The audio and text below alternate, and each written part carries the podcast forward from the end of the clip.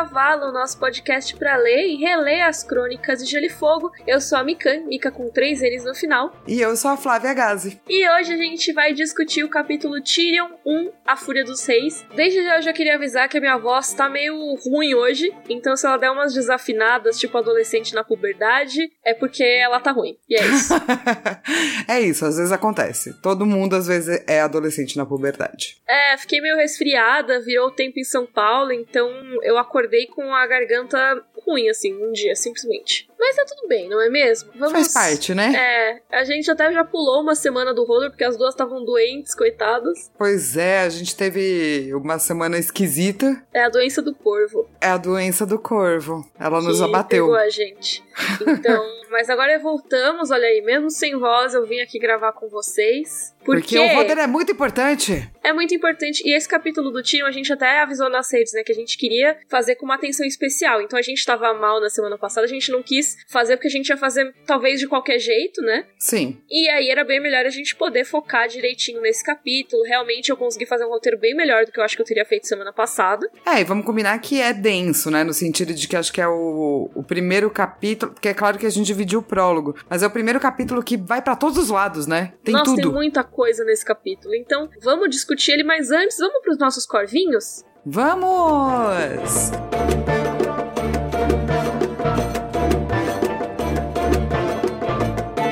Nosso primeiro corvinho é do Luiz Eduardo Braga de Carvalho, que tava Que fazendo uma pesquisa. É, gigante, né? Eu gostei, por isso que eu falei tudo. que tava fazendo uma pesquisa histórica sobre mulheres na Idade Média, naquela época. Então ele vai ganhar um corvinho de naquela época, que é cro cro cro cro cro.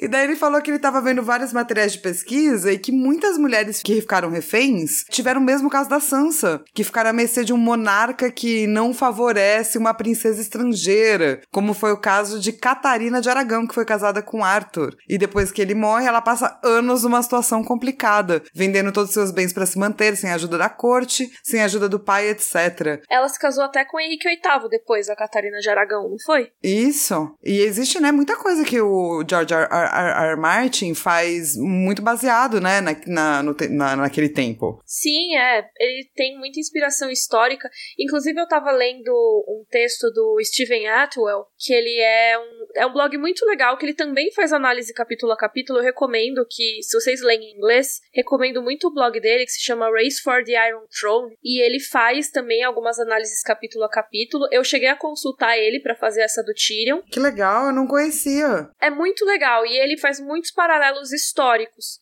E um capítulo que ele fez, eu não lembro agora se eram da área, mas ele falou uma coisa que me marcou muito, que é nada que o George R. R. Martin tenha colocado de violento nos livros dele, o ser humano não fez mil vezes ao longo da história. Ah, justo, né? Tipo, na verdade é, é horrível, mas é a nossa história, né? Sim, a gente tem episódios históricos muito tensos ao longo de todos esses anos de civilizações, sabe? Então a gente traz pra ficção, né, coisas que são chocantes, mas que no fundo aconteceram, lógico que de outras maneiras, né, em outros episódios, não é que é necessariamente um paralelo exato assim, né? Sim. Mas a gente tem com certeza casos parecidos ao longo da história mesmo. E sim, muito legal, é bacana. Sempre que a gente puder, então, a gente traz isso. E legal saber deste blog que eu não conhecia. E agora eu fico feliz, mais referências pra deixar o roteiro ainda menor. Porque a gente fala pouco. Cara, eu fui comparar os primeiros roteiros do Rodor com os de agora e, tipo, eu acho que tá rolando uma inflação de roteiro, assim. É, a gente tem que tomar cuidado com isso, né? Tem roteiro de duas páginas no começo do podcast, assim, nos primeiros capítulos. Esse agora tem nove páginas. Só pra vocês saberem, galera, já que vocês gostam de saber, o dos prólogos, eles estavam com uma média entre 7 e 8 pra cada um também. É, lembrando que foram três de um capítulo só, né? A gente tem que tomar um pouco de cuidado pra gente não ficar, tipo. Exatamente, pra não ficar maluca, né? Exatamente. Vamos pro nosso próximo corvinho? Vamos. É, o nosso próximo corvinho é do Rafael Montoito e ele é de Portugal. Olá, Rafael. Eu não sei fazer um corvinho com sotaque de Portugal, mas eu vou tentar. Pode ser? É, eu não, não consegui identificar exatamente porque ele é de Portugal. É com menos vogais. Cro. Aquelas que fica tentando, né?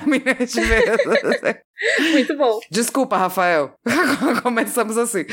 Enfim, ele falou que ele é português, ele nasceu e cresceu na região de Lisboa. É, e é muito legal saber que, meu, tem gente que escuta a gente em Portugal, assim. Sim, completamente. E daí ele falou que ele foi atrás da versão portuguesa, né, do Jorge Candeias. E a edição de 2008 dele teve uma reimpressão feita em 2013. Em 2013, ele traduz assim, o Jorge. Deixe-no em paz, disse o rapaz com o cabelo negro hirsuto que cavalgava atrás. Hirsuto é emaranhado, eriçado, cabeludo, sabe? Sim, é tipo quando uma pessoa tem uma barba meio do náufrago, assim, né? Exato. Ele diz que ele não sabe como é que estava no original, essa reimpressão é de 2013. E ele também diz que, apesar de ele, né, ser um homem branco, a, da experiência dele, é palavra cabelo crespo ou crespo, assim, não é uma coisa de uso muito corrente em Portugal. Então, ele mandou algumas pesquisas que ele fez sobre a palavra crespo sendo usada para cabelos de pessoas negras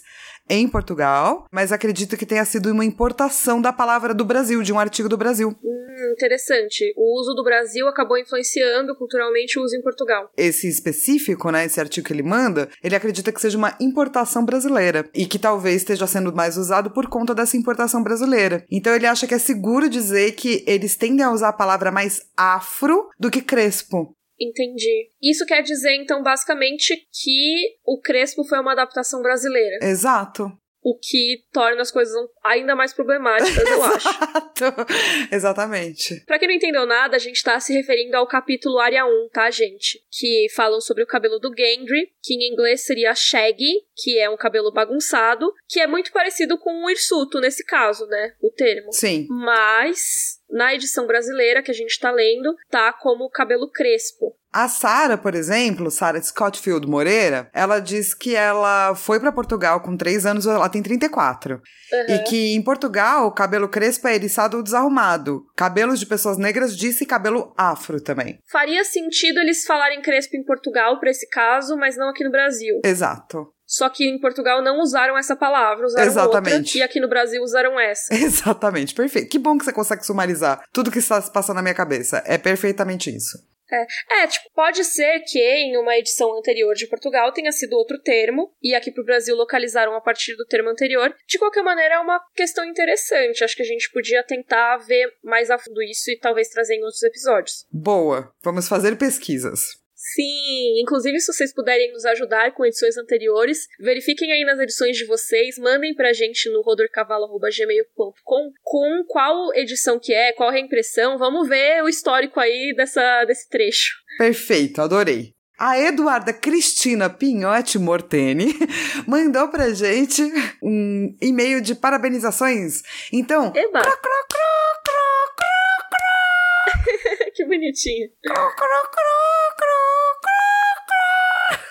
que bonitinho. ela falou, inclusive, é, que a minha participação como efetivada no Rodor, é, no Rodor Cavalo está fazendo aniversário. Uau, sério? Eu fiz um ano e hoje a gente tá gravando no dia 4. Então faz um ano e um mês. Nossa, que legal, Flá, parabéns. Obrigada, eu também não sabia. É o seu rodorversário. É o meu rodorversário. Feliz rodoversário pra mim, pra ti. E ela também falou que tem um lance do Rodor pau de cavalo, né? Que é o momento que a Osha fala que o Rodor tem pau gigante. Isso é na primeira temporada, que é a primeira vez que aparece um pinto. É verdade. Que a gente falou que aparecia depois, né? É um pinto gigante, né? E inclusive talvez esse do Rodor seja o mais de boa que aparece na série toda, assim, de nudez masculina. Porque os outros que aparecem, eu lembro que a Carol reclamava que apareceu um birruguento. que era o cara que tava com, com alguma doença, não lembro o que, é que ele tinha.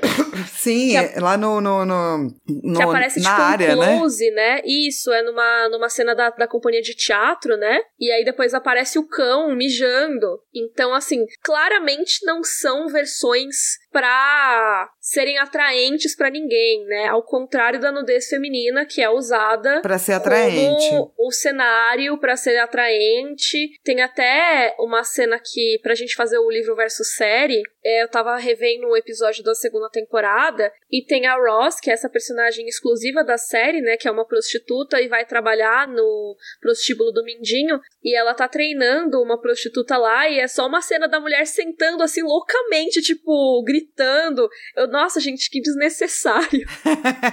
eu Porque, lembro dessa tipo, cena. É só ela ensinando pra mulher como performar no sexo, assim, por nada, sabe? É só tipo, estou aqui treinando uma prostituta. Vamos mostrar mais mulheres. É, exatamente. Tipo, e é um negócio pra realmente atrair o olhar, né? Nesse caso. Ao contrário de toda a nudez masculina. É, olha, a nudez masculina, gente, é tão importante quando ela é feita para ser atraente. Lembra da sequência Fibonacci na bunda do Kit Harington, o ator do Jon Snow?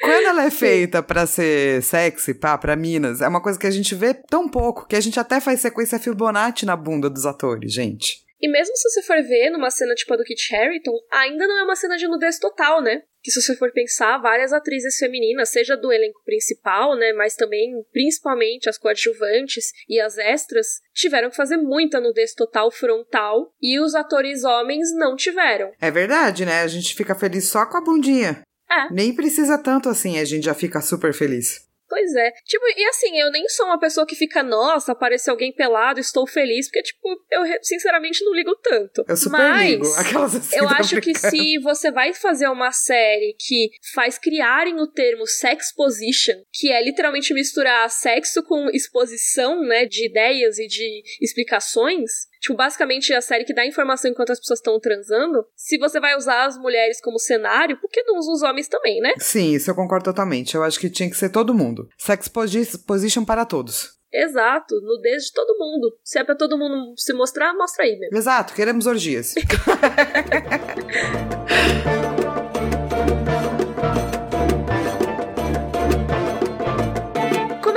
nossa discussão do capítulo Tyrion 1. Flá, a sinopse, por favor. Tyrion chega à sala do Pequeno Conselho, mas é barrado na porta por Sir Mendon Moore. Ele consegue convencê-lo a dar passagem e é recebido com surpresa pelo Conselho, principalmente por Cersei, que esperava Tywin. Mas Tyrion promete, falsamente, à irmã que vai ser super seu aliado. Então que podem discutir todos os segredos. A morte do John Arryn, do Robert, do Ned Stark, falam até sobre o incesto.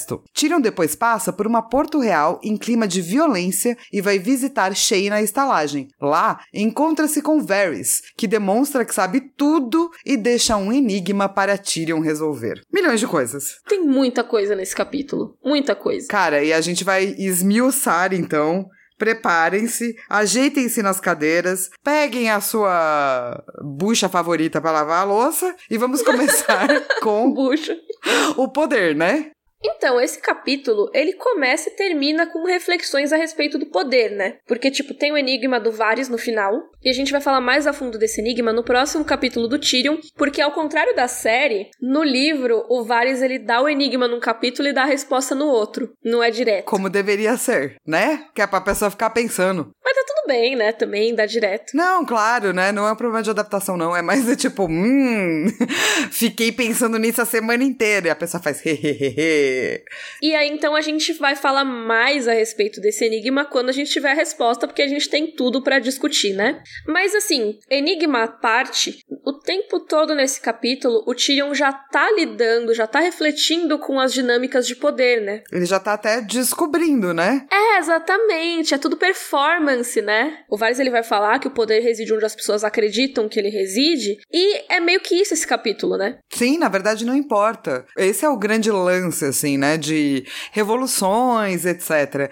É tentar convencer as pessoas que o poder reside em um lugar ou no outro. Exatamente, porque como que você controla a massa, né? Se não é dizendo para ela o que ela tem que fazer. Só que ela tem que acreditar em você de alguma maneira, né? Sim, daí você pode seguir por espadas, religiões, outros subterfúgios, mas tudo volta para a questão do poder e começa assim já na porta, né? De entrada. A primeira dinâmica que a gente vê é entre o Tyrion e o Mendon Moore. Quem que é o Mendon Moore, né? Ele é esse cara da Guarda Real. Então, assim, se você for pensar, ele, como membro da Guarda Real, tem autoridade sobre a maior parte das pessoas de Westeros. Sim. Se ele chegar numa vila aleatória e pedir alguma coisa, vão dar para ele. Porque ele é um dos sete cavaleiros mais incríveis, mais cobiçados, não sei o quê. Mas ele responde à família real. Então, ele recebeu ordens de que a rainha não devia ser perturbada. Nesse caso, além dele ser da guarda real, né? Ele tá carregando a autoridade da rainha. Ele tá seguindo ordens da rainha. E o Tyrion, por outro lado, ele carrega a autoridade do Tywin, que seria a mão do rei. Então, ele pode mandar na guarda real como mão do rei. Nesse caso, quem que o Mendumur vai respeitar? A rainha ou mão do rei? Exato, já começa com o dilema, né? De tipo, e aí, Sim. o poder tá na mão de quem?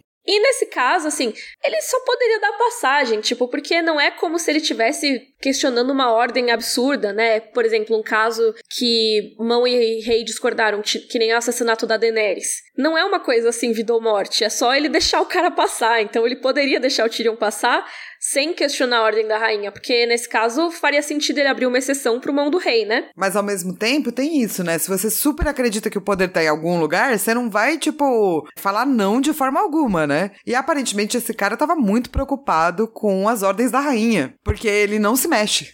Ou pelo menos o primeiro instinto dele é não se mexer, né? É, eu acho que pode ser também uma coisa de desdém, sabe, em geral, não só porque ele tava valorizando a ordem. Acho que ele mais cagou pro Tyrion do que valorizou a ordem da rainha, sabe?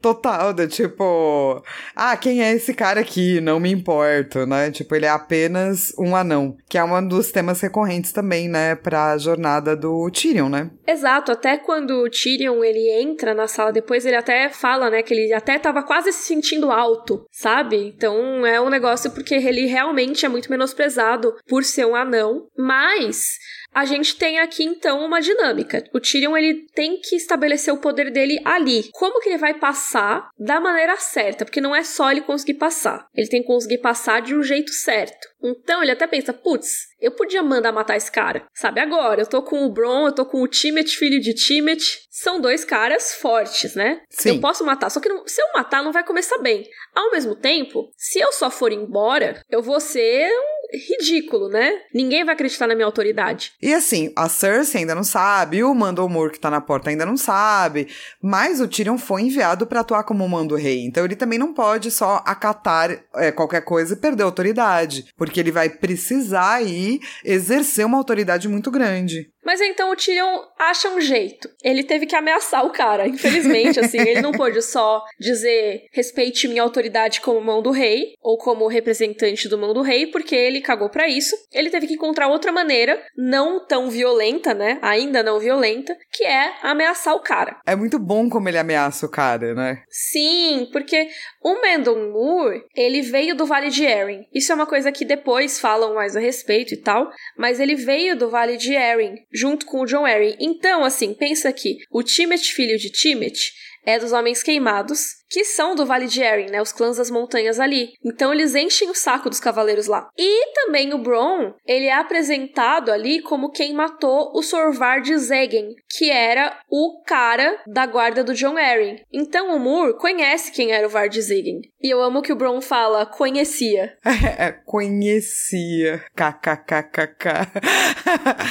então o Tyrion, o que, que ele faz? Ele tá fazendo um primeiro testezinho ali. Ele não consegue, tipo, passar logo de cara ou seja, a autoridade dele é questionada, mas ele dá uma forçadinha e ele percebe que tá ok, conseguiu entrar na porta sem precisar realmente matar o Menomor, né? Ele reconhece isso como o primeiro teste, né? Até no próprio capítulo ele se refere a isso como um teste e ele tinha passado. Realmente foi um teste de executar o poder dele. Aí, uma última coisa sobre o Mendel Moore é pra gente ficar de olho, porque depois esse mesmo cara vai tentar matar o Tyrion. É, então, é muito legal que quando tá se descrevendo, né, o Mendel Moore, o Jamie fala que ele é o mais perigoso da guarda porque ele tem uma poker face muito boa. Então você nunca sabe o que, que ele tá pensando, o que, que ele vai fazer. Ele é meio zumbi, assim, né? Ele fica meio parado, assim, tipo, sem expressão. É poker face mesmo.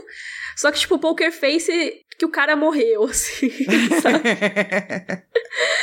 e assim, não necessariamente o Mendon Moore tentar matar o Tyrion depois na Batalha do Água Negra tem a ver com essa cena em particular. É só pra gente ficar de olho nele, tá? Ele vai ter um papel, né? Isso. Bom, mas daí não acabou os testes, né? Nossa, tem muitos testes ainda. O teste número dois é o teste do conselho, porque ele tem que entrar nesse conselho e as pessoas têm que aceitar ele é como mão do rei. E tem até uma frase que me destacou aqui, que é Cersei conseguia farejar fraqueza tão bem quanto um cão farejava o medo. Eu amo essa frase. É muito boa mesmo. É isso, né? Ele não pode demonstrar que ele tem alguma fraqueza pra Cersei, senão vai fazer ele de gato sapato. E daí ele, tipo, lê, né? Na verdade, ele entrega a carta, o Varys abre a carta, a Cersei lê, e todo mundo fala: ah, beleza, vamos cumprir o protocolo aqui. A Cersei não. Então ele passou, mas faltou o da Cersei, né? É, então, ela age até de uma maneira muito que transparece, né, as coisas. Ela tá meio desesperada, né, na verdade, assim. É, tipo, ela não, não tá jogando muito o jogo dos tronos nesse caso, né? Ela tá mostrando o que ela sente, sabe? Porque todos eles lá, todo o resto do Grande Conselho tem algo a dizer de negativo sobre o Tyrion, né?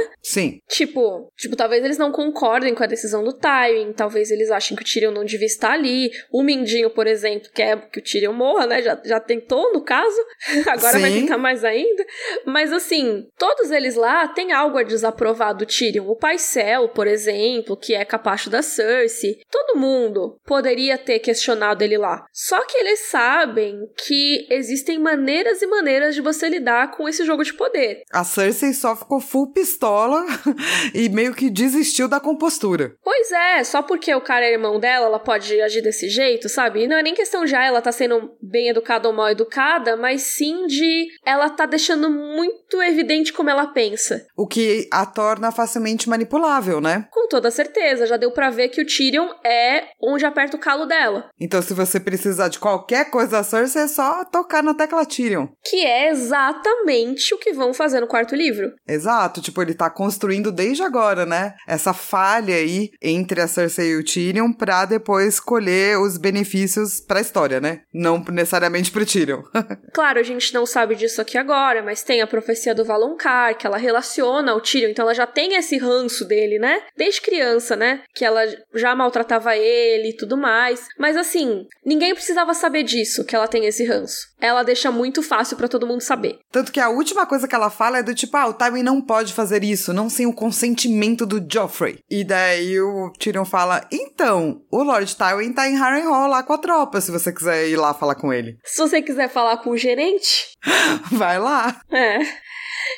E assim, o Tyrion ele tem razão nesse caso. O Tywin que mandou, ele só acatou, sabe? Ele não tá ele afrontando a Cersei. Quem tá afrontando, teoricamente, é o Tywin. E aí tem uma outra dinâmica que eu acho bem legal, que é a dinâmica rei e vassalo. Ainda mais um vassalo poderoso como o Tywin. Porque assim, tem uma fala que eu acho muito legal, né? Que, tipo, a Cersei é labrada, que ela é regente do Joffrey, que ela deu uma ordem real pro Tywin. E o Tyrion disse, e ele a ignorou. Tem um exército bastante grande, pode fazer isso. E não é o primeiro, ou é? E aí a gente pensa nessa dinâmica que é bem interessante, porque assim, o rei, ele não necessariamente tem os exércitos dele, né? Os vassalos é que tem, e os vassalos respondem ao rei. Então, se o rei manda, o vassalo tem que responder, mas se o vassalo não quer responder, ele não responde. Sim, assim começam-se guerras, mas também assim se faz política, né? No sentido de que tem um monte de vezes que não é respondido ou não é respondido da maneira que o rei quer, né? Às uhum. vezes é uma meia resposta ou algo mais por aí, assim. E é natural, na verdade, né? Dependendo do tipo de pedido, nem sempre a pessoa vai falar belezinha. Tipo o Rob Stark, né? Depois que matou meu pai, vamos lá então jurar lealdade pro Joffrey. A galera se reuniu e falou: então, melhor não, né? Que a hora que você chegar lá, talvez você vire prisioneiro. É, então, o próprio Stannis, o Rain, eles também foram convocados aí para Porto Real para jurar lealdade ao Joffrey, e óbvio que eles não foram. E também não vão ceder seus exércitos para Cersei, porque eles estão querendo outros objetivos, entendeu? Eles querem o trono, não tem por que eles acatarem a uma ordem real. Mas mesmo se você for aliado, você pode dar um jeito de dar uma sambada nessa ordem real, ou na ordem do seu suzerano, né? Que no fundo o rei é o suzerano de todo mundo, né? Me corrijam aí se eu estiver errada na história feudal, mas o rei, ele é basicamente o suzerano mora, e você tem os, os lords, né? E eles vão sendo suzeranos de lords menores, vassalos menores. Então, um exemplo bem clássico, rebelião do Robert, que o Alder Frey, ele levou as tropas lá, meio que para ver quem ia ganhar, sabe? Então ele acatou ao chamado dos Tully, que eram os suzeranos dele, pero no mucho, né? Pero o quanto, o quanto dava, né? Sem, sem morrer o próprio Tywin, né, que foi ajudar o suzerano dele, que seria o rei, no caso Aerys II, foi lá, virou a casaca. Então, assim, basicamente, quem tem o exército tem um poder mesmo, nesse caso, né? E daí toda a família Lannister, quem tem o exército é o Tywin. Exatamente. Então, assim, o Joffrey dá a ordem não necessariamente quer dizer que o Tywin tenha que cumprir, porque assim, ele tem um exército imenso para se proteger e também para proteger o rei. Então, ele não precisa fazer tudo que o rei manda porque o rei depende dele para continuar sendo rei. Basicamente isso. É tudo joguetes. Exato. Então, apesar do Tywin responder às ordens reais, no fundo, ele é que tem a autoridade aqui nesse caso, porque o rei depende dele. E foi isso que ele fez, né? Ele falou: eu não vou, eu vou ficar aqui, meu filho vai pra lá, toma essa carta, aceitem. E acabou. A Cersei pode dar o piti que ela quiser, mas é o timing que tem o poder. E até isso é discutido, né? Porque tem uma dinâmica menor aí em jogo, que é uma dinâmica da Cersei contra o Tyrion. Eles pessoalmente. Tipo, quem vence, né? Nessa, nessa. Como é que é o bagulho no negócio de. de... Rinha de Lannister. É, rinha de Lannister. Não, quando você coloca as mãozinhas e daí o, a, um tenta derrubar a mão do outro. Queda de braço? Isso, obrigada.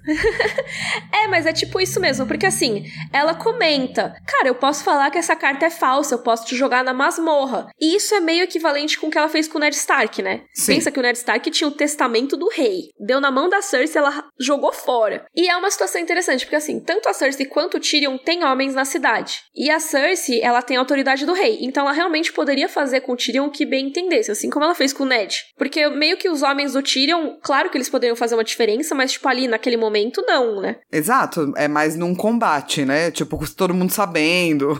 Olha, vai acontecer o combate às 5 da tarde. Ah, belezinha então. Se é. a galera tá sem um memorando, né, que a briga vai acontecer naquele momento, daí não ela importa muito. Ela poderia fazer uma emboscada como ela fez com a guarda do Ned, cercar eles, fazer aquele massacre. Poderia acontecer com os homens do Tyrion também, uma situação bem hipotética. É, a diferença é que o Ned, ele não tinha um apoiador de fora do, do da briguinha, né? Que soubesse de tudo que estava acontecendo e tivesse preparado. Exatamente, porque o Ned, pra juntar os exércitos do norte, o Robb, não sei o que, demorou. Na verdade, o Tyrion tem ali, né? Que é o, o Tywin, que é o cara que mandou a carta. Isso, e não só ele já tem o exército montado, como ele é o principal aliado do trono no momento. Então, assim, se ele se voltasse contra o trono, não que vai acontecer, mas assim, não dá para desrespeitar ele. Então o Tyrion ele fala, né? Tipo, a Cersei fala, ah, se eu fizer isso, se eu te jogar na masmorra, será que meu pai vai ignorar isso também, né? Será que vão ignorar isso? O Tyrion fala: ninguém ignoraria isso, realmente, muito menos o nosso pai, aquele que tem o exército. Ou seja, né?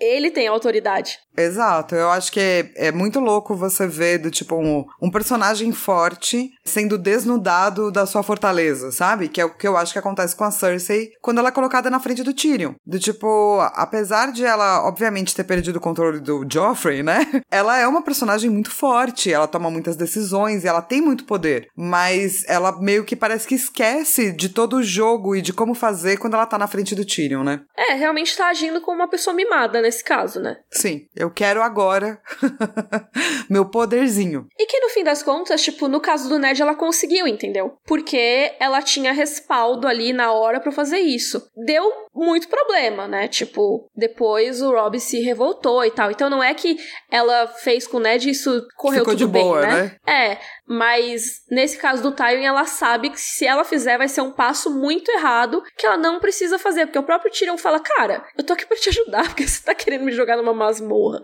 Sim, nesse momento é o que ele tá fazendo mesmo, né? Uhum. Ele tá querendo ajudar. Mesmo quando os, o Tyrion, eu ia falar o Cersei e a Tyrion, mesmo quando eles têm as suas rixas, por exemplo, quando a Cersei pega a Laiaia, que é uma das prostitutas ali da casa da Chataia, achando que é a Shay, depois o Tyrion vai e ameaça o Tommen e tudo mais. Eles têm uma baita treta ao longo desse livro. Então não é que eles estão de boa um com o outro, não é que eles ficam amiguinhos. E não vão ficar mesmo. Mas tudo que o Tyrion faz, mesmo assim, é para manter o Joffrey no trono. Sim. Mesmo ele tretando com a Cersei, ele realmente foi e ajudou. Sim, ele tem essa, ele tem essa visão, né? Que uhum. talvez é algo que a Cersei não consiga ver. Mas Exato. enfim, a gente vai entrar mais nas farpas deles daqui a pouco. É bom falar de mais um teste, né? Que o Tyrion passa com o Capitão Lannister. Eu achei legal colocar aqui nas dinâmicas de poder também, porque é uma dinâmica bem rapidinha, mas que o Tyrion ele fala e é interessante a gente pensar nesses votos que são prestados, né? Então você jura lealdade a muitas coisas. E nesse caso, o Tyrion ele comenta sobre o Capitão Lannister, o Vilar ou Vylar, acho que é Vylar que deve falar o nome dele, porque ele fala pro Bron que o Bron não precisa ir com ele, né? Que ele vai junto com esse cara, que é o Capitão da Guarda Lannister. E ele fala que ele vai lembrar a esse Vylar que o juramento dele não é a Cersei ou ao Joffrey. Ele é um guarda Lannister, então o juramento dele é a Rochedo Casterly, ou seja, a sede dos Lannisters.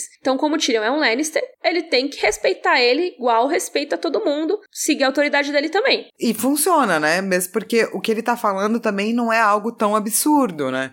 Que é mais do tipo, mano, olha, tem um rei aqui, mas ele é uma criança. E você tá com umas cabeças aí faz um milhão de anos. É, porque eles meio que estavam deixando a cabeça do Ned e da galera que morreu naquela época ainda para tirar só quando todos os espetos ali fossem preenchidos e tinha tipo mais três lugares assim. E eu tiram, ai, deixa eu adivinhar. É pro Rob Stark, pro Stannis e pro Rayleigh. Aí ele é, exatamente. E daí ele fala, cara, tá, tá legal e pá, mas assim, vamos tirar isso aí e entregar para as irmãs silenciosas, né? Começarem a cuidar dos corpos, um processo inteiro aí de como cuida e se devolve né? E ele diz que mesmo numa guerra uma certa decência tinha que ser mantida. Com certeza, porque é isso, é para você poder. As irmãs silenciosas são essa ordem, né? Tipo, são tipo as freiras, basicamente. Não são as freiras porque tem septãs, mas elas são uma ordem silenciosa, é como se fosse uma ordem de freiras silenciosas fazem esse voto de silêncio e lidam com os mortos, com os cadáveres. Então elas vão limpar os corpos, né, e deixar bonitinho para que eles possam ser enterrados, possam ser ou queimados, depende da tradição da, de cada família, né? Por exemplo, os Tully eles queimam o corpo no rio e tal, mas no caso dos Stark, por exemplo, eles iriam enterrar na cripta sob a estátua. E para isso eles precisam ter a cabeça do Ned, né? Não só os ossos do resto do corpo. Precisa ter todos os ossinhos. É, para dar um enterro digno, né? Uma despedida digna. E é interessante porque a gente vai acompanhar toda essa treta dos ossos do Ned Stark por muito tempo. Ó, falar assim que no quinto livro ele ainda não chegou em Winterfell, tá? então fiquem de olho nos ossos do Ned Stark. Tem só uma última coisa do Vylar que toda vez que ele falou isso, ah, eu tenho que lembrar ele que o juramento é rocha do Casterly. Aí depois eu acho que no outro capítulo ele também fala que meio que a mesma coisa sobre o Vylar. Eu fiquei esperando muito que em algum momento esse Vylar fosse trair ele. E não, né? Não, pelo que eu me lembro, não rola não. Tipo, tipo eu acho que só ficou repetitivo precisa... mesmo. O cara só precisa de uns lembretes, então, é isso? É, eu jurava que ia ser algo tipo, é, não, eu preciso lembrar ele disso, não sei o que, não sei o que lá. Aí vai ver o cara leal a Cersei e apunhala o Tyrion pelas costas, assim assim. Mas não, nada disso. É, Enfim, né? Verdade, louco, né? É, acontece. Bom, vamos então é, ver o que aconteceu com relação ao conselho, certo? Porque o Tywin não mandou o Tyrion pra lá de graça. O Joffrey anda fazendo muita, muita, muita merda. É, e assim, se ele tá fazendo merda e ele é um menino de 13 anos, provavelmente ele tá sendo mal assessorado. né? E assim, tem várias coisas que realmente ele não foi bem assessorado, especialmente pelo Varys, não é mesmo? É, não sei, na verdade, se é especialmente pelo Varys. Você não é, acha? Tipo... Não, é tipo, é que tem várias coisas. Tem, os, tem o Mindinho também. É que eu só coloquei esse do Barristan no começo porque. Porque, mas é que eu acho que isso é muita trairagem. É, sim, é verdade. É que o, o Varys, nesse momento, ele tá. Tá traíra, mano. Ah, ele sempre, sempre esteve, né? Mas eu acho que, tipo, o do Varys é o mais inocente de todos, nesse caso. Porque se você for pensar que teve o Mindinho, talvez, né? Assim, provavelmente, talvez, Mindinho que deu uma guinada pro Joffrey assassinar o Ned Stark. É, não, é, é verdade, né? Todo mundo tá minando, né? Todo mundo tá minando. É que eu acho que é talvez porque eu gosto muito do Barristan. Eu falo, cara, o Varys mandou muito bem ali. Mas no fundo o Mindinho não, não dá pra esquecer também, né? Ele só tá fazendo coisas muito, tipo, traíras também. Exato. Eu acho que nesse momento o Varys ainda não tá, tipo, no modo full sabotagem. Tá no modo sabotagezinha. É, a gente vê no final do terceiro livro e no quinto como o Varys é saboteiro, sabe? ele, ele é o impostor do Among Us, assim. Exatamente. Mas, mas por que, que a gente tá falando do Barristan nesse caso, né? Porque o Tyrion, ele fala, cara, um exemplo de como tá ruim essa questão do Joffrey. De quem foi a ideia de demitir o Sir Barristan? Aí a Cersei, ah, o Joffrey queria culpar alguém pela morte do pai. E lembra, o Barristan tava na caçada lá do Robert, né? Sim. E além disso, tinha uma questão do nepotismo aí, dos Lannister, porque, tirando o Barristan, né? Se saísse o Barristan, o que viraria o Lorde Comandante, Senhor Comandante da Guarda Real, seria o Jaime, porque é sempre o mais antigo ali na guarda, né? Então o Jaime era o segundo mais antigo e o cargo é vitalício. Então seria só quando o Barristan morresse, mas se eles tirassem ele, o Jaime viraria Lorde Comandante. E aí o Tyrion fala, mano, vocês são burros. Vocês são muito burro, porque, mano, o Barristan é foda, né? E todo mundo sabe. Do tipo, o povo sabe ele conferia legitimidade ao reino. Primeiro porque ele era muito antigo, ele esteve no reinado do Aerys II, Targaryen, então ele vem ainda dessa época dos Targaryen. Ele é uma das coisas do velho regime que fazem as pessoas também simpatizarem com essa dinastia, né? Ele esteve no governo do Robert e ele fala, eu acho muito legal essa fala do Tyrion. O povo fala dele da mesma forma que se referem a Surin do Escudo de Espelhos ou ao príncipe Aemon, o Cavaleiro do Dragão. O que imagina que eles pensarão quando virem Barristan, o ousado, cavalgando ao lado de Robb Stark ou de Stannis Baratheon. E é muito isso, né, cara? Sim, cara. Além de ser um mega asset mesmo, né? Porque ele conhece todo mundo, ele sabe como funcionam as coisas, ele uhum. conhece muito bem Porto Real. Então, por uma pessoa tipo um Robb Stark da vida, seria ótimo, entende? Mas é isso, ele é um cara que, quando ele apoia alguém, instantaneamente dá bom, sabe? Porque Na as pessoas ficha de vão, personagem... cara, se esse lendário tá apoiando, eu vou, talvez possa apoiar também. Na ficha de personagem de quem o Barristan apoia, ganha vários pontos de carisma, intimidação, sabedoria, ganha uns pontos extra aí na ficha de RPG. Mas eu achei muito interessante porque tem uma galera ao longo dos livros que fica pensando: ah, o Barristan vai para Rei X, vai para Rei Y, já que ele decidiu servir ao rei legítimo, né? O Renly, é muito engraçado isso. O Renly, ele deixa um manto da guarda arco-íris dele livre. Tipo, ah, quando o Barristan chegar, dou, dou a vaga para ele.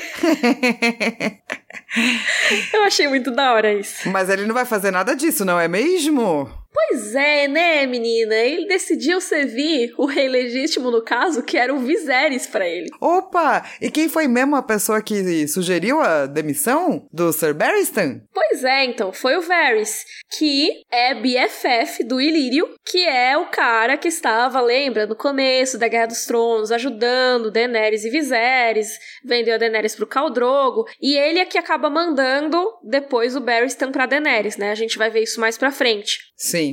Ou seja, uma sabotagemzinha. Provavelmente o Varys sugeriu isso e já meio que deu seus pulos para fazer o Barristan entrar em contato com o Ilírio. Era o que eu faria se eu estivesse fazendo uma sabotagemzinha. É, total. E assim, né? É aquela coisa. Ele foi pro Ilírio e aí ele foi pra Daenerys porque, no fim das contas, depois, a ideia seria juntar a Daenerys com Egon, né? Então, traria legitimidade o Barristan estar ao lado do Egon. É claro que depois tudo dá meio errado, mas... Mas era isso que era o plano original, né? É, esse plano aí muda toda hora, depois a gente fala mais disso.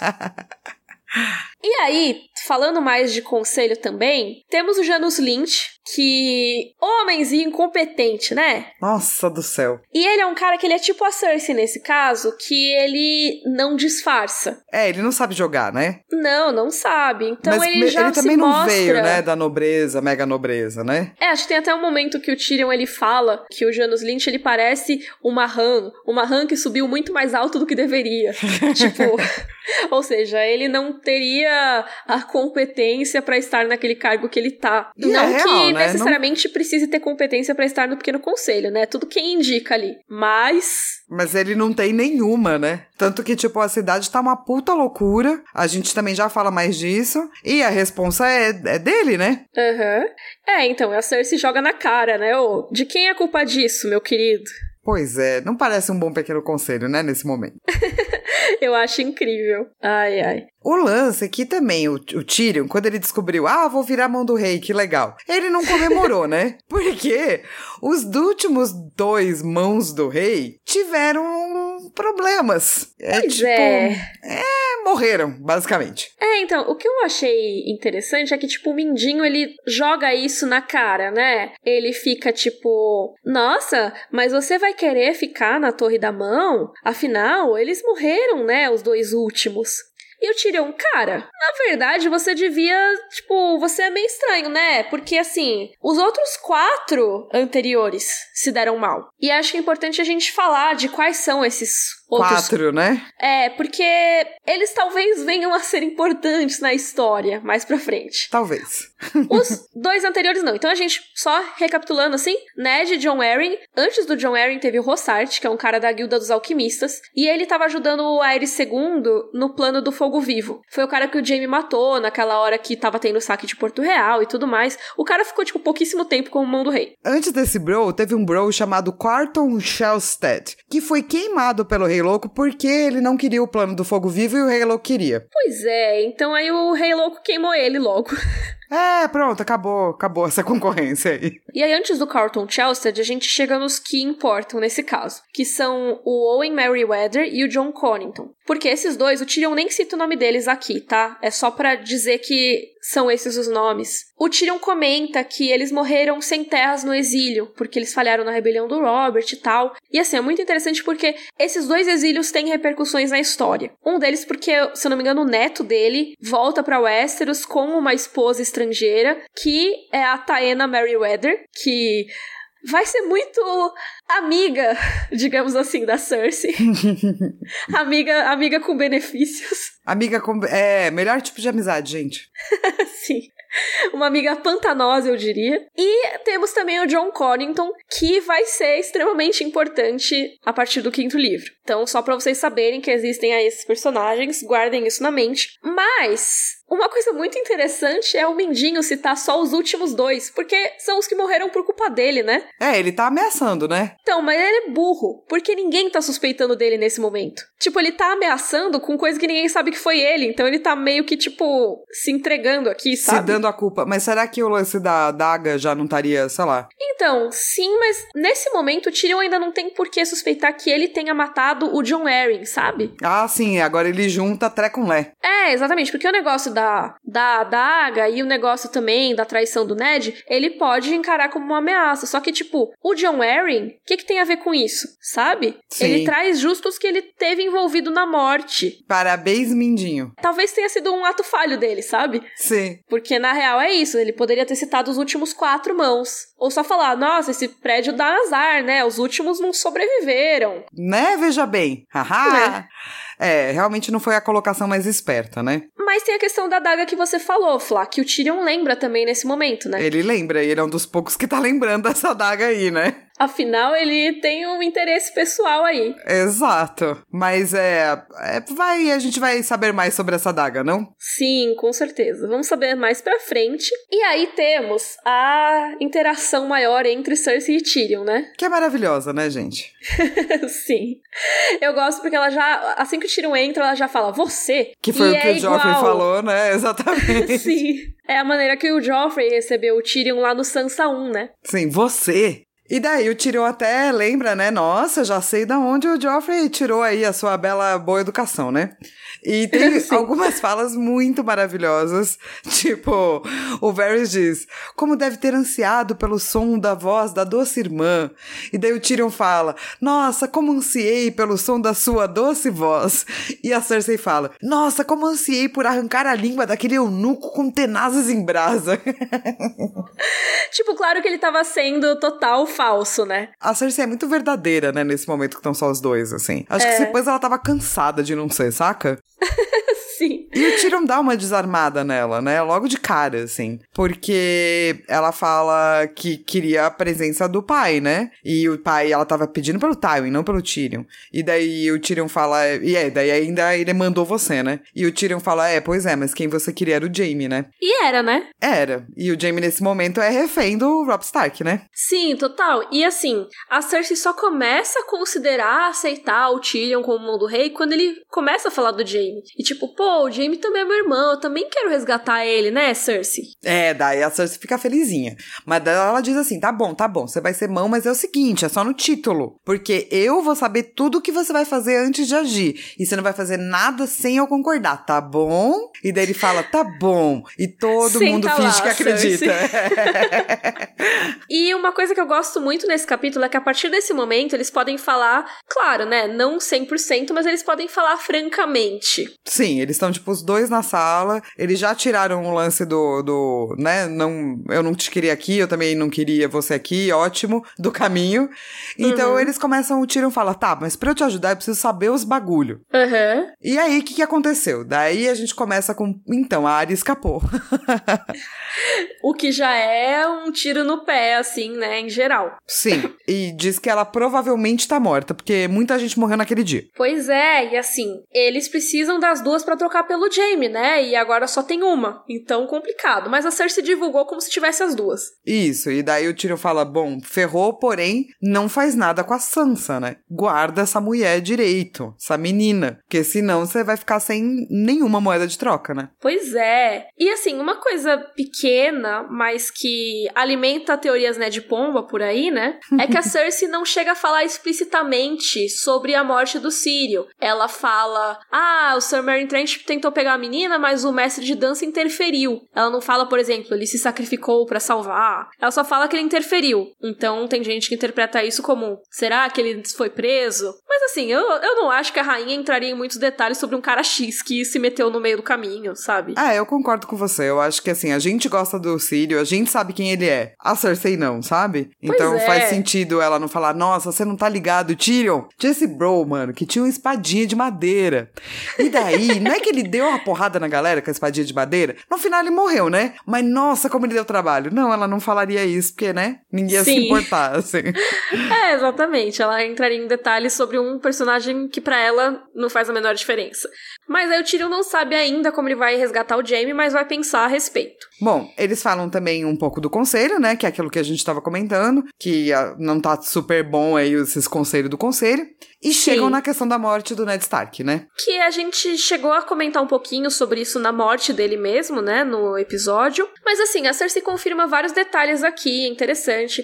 Ela fala que foi a Sansa que abriu a boca, que a Sansa tava louca de amor, que faria qualquer coisa pelo Joffrey.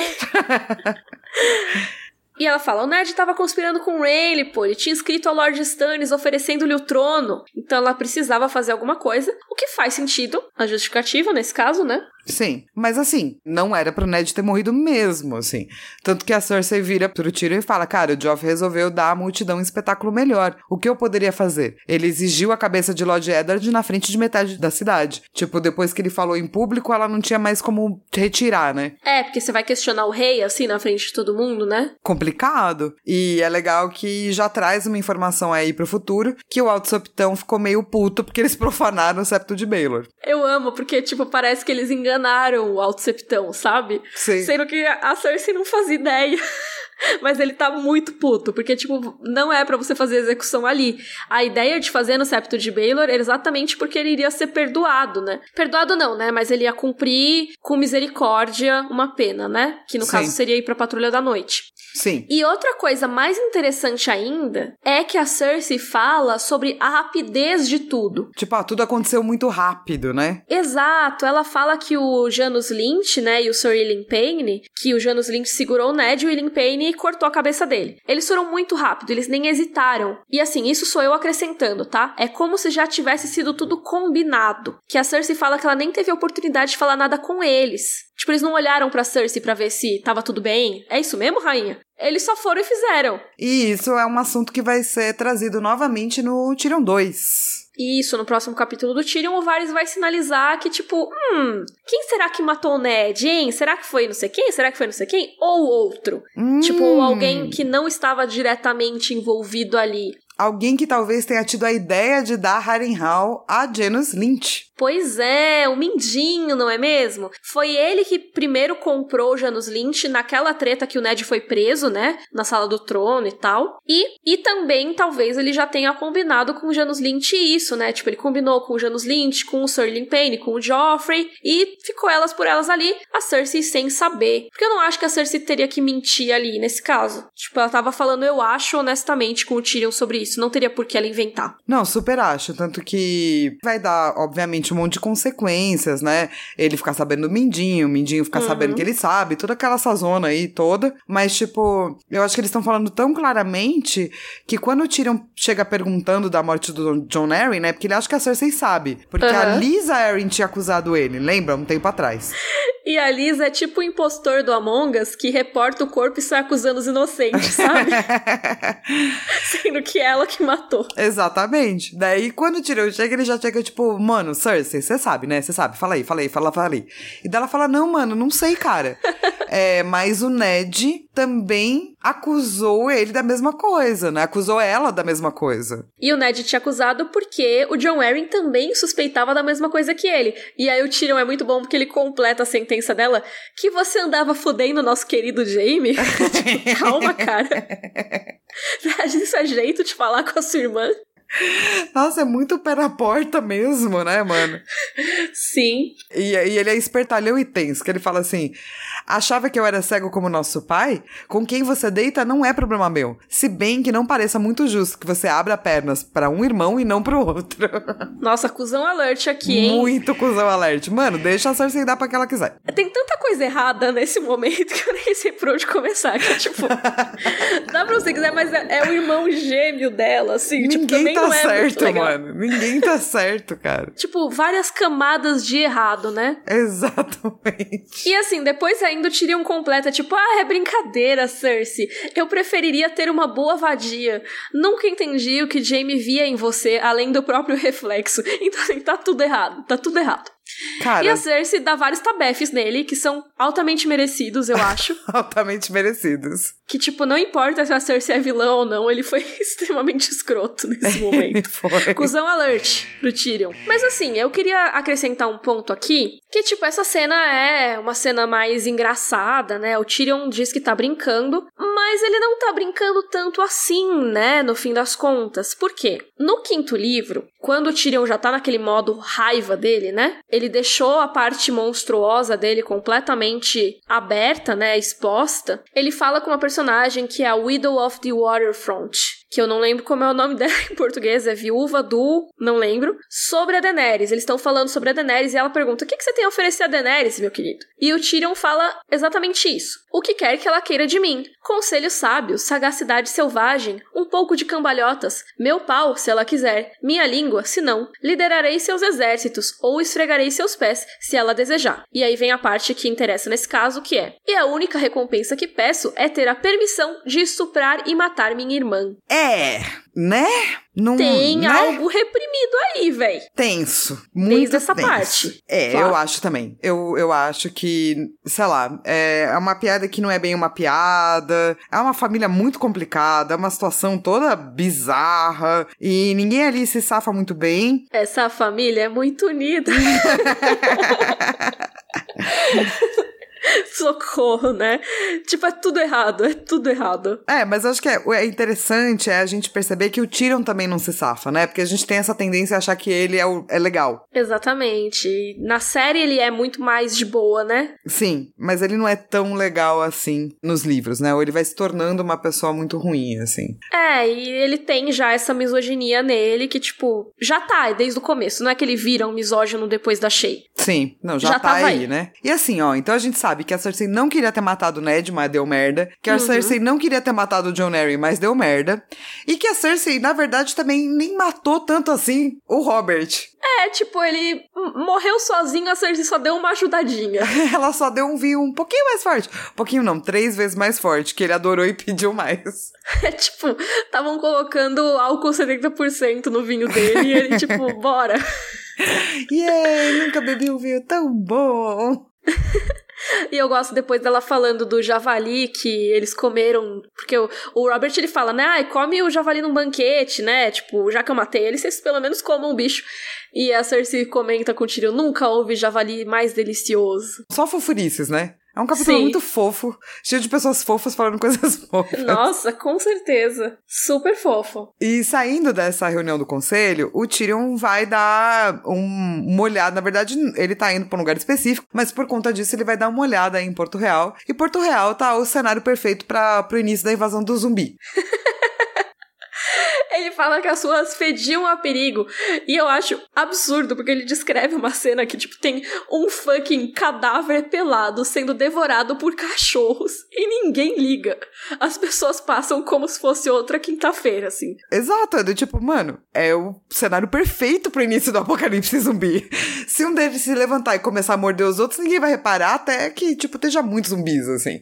Pois e... é, cara, que doideira, né? E, tipo, o capítulo da área que ela descreve descreve a Baixada das Pulgas era ruim, mas não era assim. Então, é muito doido, porque, tipo, o Tyrion nem tava na Baixada das Pulgas, sabe? Ele tava na Rua dos Teares, que parece o nome de rua de comércio, né? Sim. Tipo, a rua que vão vender tecidos e tudo mais, sei lá. Então, não é um lugar que deveria ser um lugar que tem um cadáver jogado no chão. Não. E tá todo mundo, tipo, passando mal nessa cidade, né? Sim. Nossa, a descrição é muito desesperadora, assim.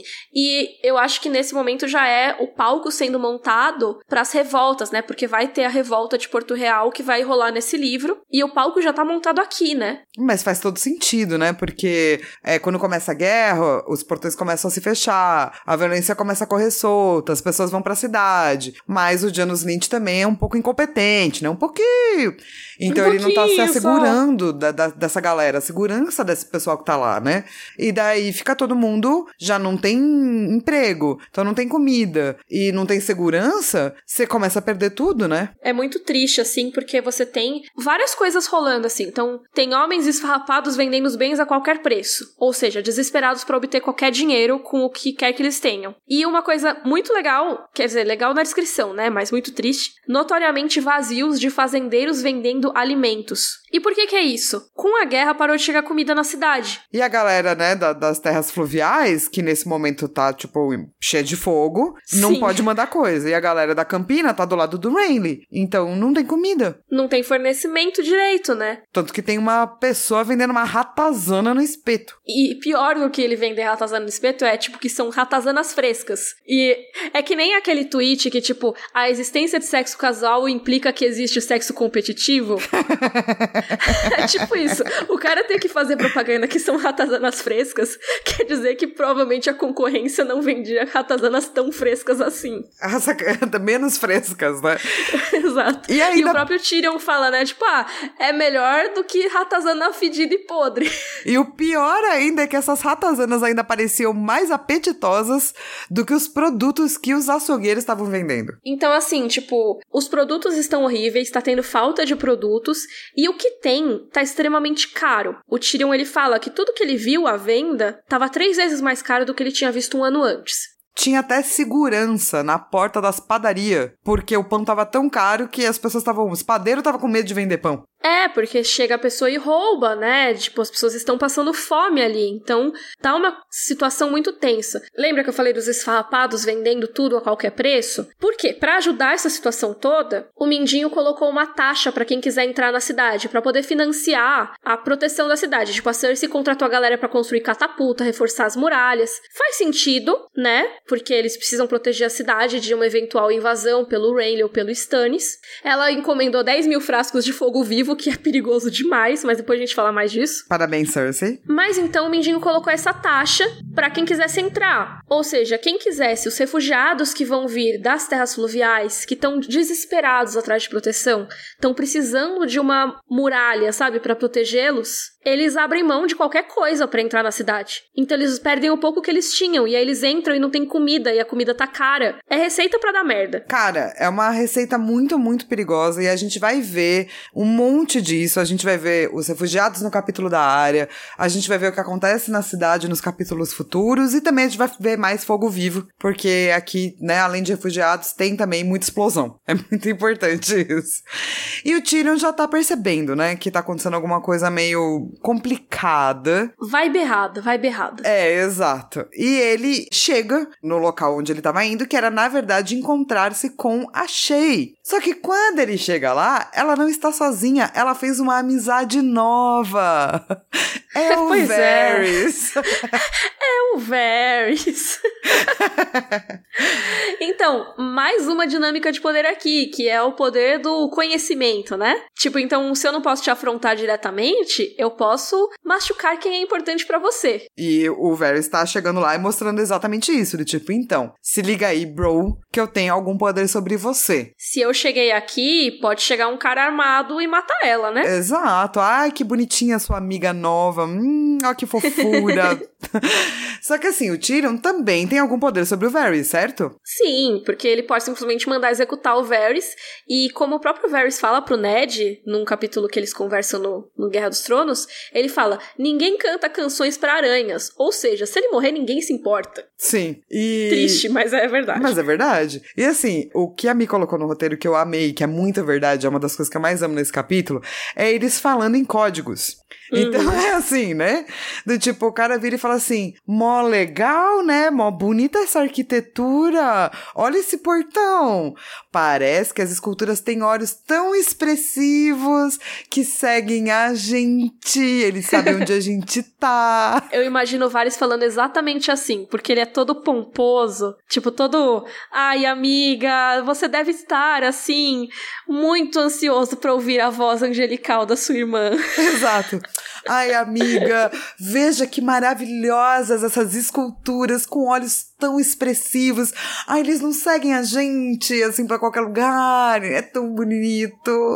Lógico que tem toda a questão figurada, né? Tipo, então, assim, eles estavam observando desde o momento que o Tyrion pisou na cidade. Pode falar, provavelmente, dos passarinhos, né? Que estavam observando e contaram pro Varys. Mas, ele falar dessa questão dos olhos que te seguem me lembrou muito aquelas histórias que tem quadro na parede com um furinho no olho, sabe? Esse é o Varys, né? Essa é a tradução. A metáfora do Varys é esse quadro louco aí. Sim! E, tipo, vários quadros em vários lugares, né? Onde ele pudesse colocar os olhinhos. Pois é, porque, assim, apesar dele ter os espiões dele, é muito interessante porque o Varys também é um cara que ele tá, às vezes, literalmente dentro das paredes pelas passagens secretas ali da Fortaleza Vermelha, escutando e observando, né? Então, é que nem essas histórias mesmo do quadrinho na parede. Sim. Não quer dizer que ele estivesse numa estátua literalmente ali no portão, tá, gente? Mas o Varys, ele é esse personagem. Ele é, ele representa isso, né? E assim, tem aquelas teorias de que a Shay, ou o Bron, ou ambos são agentes do Varys. Se eles são ou não, eu não sei. Mas se a Shay é, poderia ter começado aqui, né? É, do tipo assim, pelo menos eles ele se conhecerem e ela achar ele talvez esperto o suficiente para ela se aliar, sabe? Porque quando falam da Shay relacionada ao Varys, falam muito dela na questão dela estar na cama do Tywin quando o Tyrion chega lá no terceiro livro e tal. Mas assim, existem outras explicações que não necessariamente ela estar de conluio com o Varys, tá? Mas é uma teoria legal, né? É, uma teoria interessante. Mandem e-mail se vocês acreditarem nela ou não. E mais uma vez falam do cometa. Não aguento mais e ainda vão falar muito mais desse cometa. que o Varys diz que estão chamando ele de mensageiro vermelho, que previne sobre o sangue e fogo que vão chegar. Hum, sangue e fogo. Pois é, e assim, né? O lema dos Targaryen é fogo e sangue. Sim. O que me fez refletir um pouco, eu sei que esse roteiro já tá ficando gigante, eu peço desculpas ao sushi, mas vamos colocar Ned Pombas aí. Um Ned Pombinha, vai. Um Ned Pombinha. Porque assim, a essa altura do campeonato, George R. R. Martin não tinha feito ainda nada muito específico sobre a casa Blackfire. A gente imagina, pelo que o Hélio e a Linda do Westeros.org falam e tudo mais, que ele realmente pensou nos Blackfire quando ele estava entre ter terminado A Fúria dos Reis e começar a escrever A Tormenta de Espadas. Mas isso não quer dizer que necessariamente ele não tenha pensado numa casa bastarda já e tudo mais. Isso sou eu totalmente chutando, tá? Posso estar falando besteira aqui. Por que, É que eu tô falando tudo Pomba. isso? É Ned Pomba. Porque seria interessante pensar assim: as cores dos Blackfire são as cores dos Targaryen invertidas, né? Então os Targaryen são um dragão vermelho e um fundo negro, e os Blackfire são um dragão negro e fundo vermelho. Que é normal, às vezes, bastardos adotarem o símbolo invertido das famílias, né? Faz sentido. Mas seria interessante pensar, e se, além do símbolo invertido, os Blackfire não tivessem invertido também o lema? Então, em vez de fogo e sangue, seria sangue e fogo. Hum, que é exatamente o que Varys fala, né? A chegada de sangue e fogo. E é lógico, se você for adepto da teoria de que o jovem Griff é um falso Targaryen, talvez um Blackfire, isso faz mais sentido ainda. Mas assim, de novo, o George R. R. Martin muito provavelmente não tinha pensado nos Blackfire nesse momento ainda, tá, gente? Então é só talvez uma coincidência, até porque o George R. R. Martin repete muito as pessoas aleatórias falando de fogo e sangue ao longo desse livro. A Osha vai falar no capítulo do Bran, sabe? E não necessariamente tem a ver, né? Mas é legal como um, um Ned Pombinha. Uma coisinha aí que se depois ele resolvesse usar pra criar uma teoria em cima, a gente ia achar legal. Além do Ned Pombinha, que é um bom Ned Pombinha, o Varys deixa aí um enigma muito louco para o Tyrion, que a gente só vai debater no próximo capítulo do Tyrion, mas que a gente pode ler aqui, e daí você pode chegar às suas próprias conclusões. Ok, então ele fala assim: Numa sala estão sentados três grandes homens: um rei, um sacerdote e um homem rico com o seu ouro. Entre eles está um mercenário, um homem pequeno, de nascimento comum e sem grande inteligência. Cada um dos grandes pede a ele que mate os outros dois. Faça isso, diz o rei, pois eu sou seu governante por direito. Faça isso, diz o sacerdote, pois estou ordenando em nome dos deuses. Faça isso, diz o rico, e todo este ouro será seu. Agora diga-me, quem sobrevive e quem morre? Vai pensando aí sobre isso, que a gente vai falar mais no próximo capítulo do Tyrion. Pra encerrar o capítulo dele, vale comentar que o Tyrion e a Shay se pegam aí no final, e ele tá ficando um pouquinho mais apegado, talvez, que ele deveria. Pois é, mas teve tanta coisa nesse capítulo que se a gente fosse discutir isso ia ficar eterno. E também tem tanto no livro disso que a gente pode falar mais depois também. É, exato. Então fiquem tranquilos que a gente traz mais depois. E é isso, a gente encerrou, né? Sim, Valar Morgulhos. Nada. Nada, nenhum morto. Livro versus série. Puxa aí o comecinho que eu vou, depois. Estamos em dois episódios, né? O primeiro episódio e o terceiro episódio da segunda temporada. Então vamos lá. Tem uma reunião antes do Tyrion chegar, que estão falando que o verão acabou. É, mostra o corvinho e pá e pá. E ao contrário do livro, a Cersei manda fechar os portões da, fecha da cidade pros camponeses. É, não tem uma taxa, não tem nada disso. O Tyrion, o Tyrion até che- que chega de boa, né? Conta as aventuras dele, dá uma encarada no bendinho, bebe um vinho e pá. e fala, tipo, de boa. Tô aqui no lugar do Tywin, bros. Ele já chega lá e cabosa, assim, né? Ele não tem que ficar se explicando. Não tem um Mandor tanto. na porta, né? E a Cersei fica muito pistola. Ela grita, mano. o Tywin mandou uma cartinha e tal, mas, tipo, o Varys nem, nem checa direito, porque quando ele, né, começa a falar, a Cersei já começa do tipo, get out! Muito bravo. E eles falam bem por cima, assim, obviamente, né? Não tem como eles discutirem todas essas questões tão a fundo, mas falam principalmente da morte do Ned, como isso pôs tudo a perder. E a Cersei fala que tentou parar, então dá a entender que outra pessoa talvez tenha decidido, que só. Mas fica muito parecendo só que, tipo, ah, o Joffrey decidiu e dane-se, sabe? Sim, culpa do Joffrey. Então, daí eles também falam por cima do lance dela ter perdido a área, né? Porque uhum. o Tyrion fala: você ama seus filhos, Starks também amam os filhos deles, né? Uhum. A série vai deixar muito mais claras certas coisas, que é do tipo: a gente tinha três pra trocar. Você cortou a cabeça de um, o Ned, e deixou a outra escapar. A área. Agora a gente só tem um. Eles também não falam do incesto, não falam do John Arryn, não falam do Barristan. É, eu acho que a série tava guardando o Barristan pra dar um mega chance, né? Sim. E o Tyrion e a Shay realmente já se encontram, mas não é na cidade, então a gente não vê toda a preparação ainda, né? Pra manifestação que vai ter. É, eles já se encontram na Torre da Mão. E a parte que é do episódio 3 é a parte do Enigma do Varys, porque ele já é dado e respondido na mesma cena. E o Varys da série é até mais fofo, né, que o Varys do livro, no sentido de que você não acha que ele vai, tipo, ser muito horrível. No livro você fica muito em dúvida. Do tipo, se ele Nossa, vai mandar sim. matar a Shea amanhã ou não, assim. Capaz, né? Vou matar a Shea aqui. É, porque não posso? Enfim, vamos para o momento Joffrey. Bring me his head. Cara, meu momento Joffrey é o momento do Tyrion sendo cuzão, porque não precisava. Ele já tinha vencido. ele sendo cuzão com a Cersei? É, não precisa sentar em cima, saca? Sim. Tipo, quando você já venceu um argumento, você pode só vencer o argumento. Você não precisa do uhum. tipo, e você é bobo, e é cabeça de minhoca, e você é tolo. E não precisa, sabe? e você é cabeça de minhoca. O meu momento Joffrey é o Tyrion e as Chase pegando, porque esse capítulo já tinha muita coisa, eu não quero mais saber. Next! Toda cena que tiver de sexo eu vou falar que é um momento Joffrey. É, não quero mais, agora só, né? Outras é. cenas. E qual que é o seu momento Dracarys? Dracarys.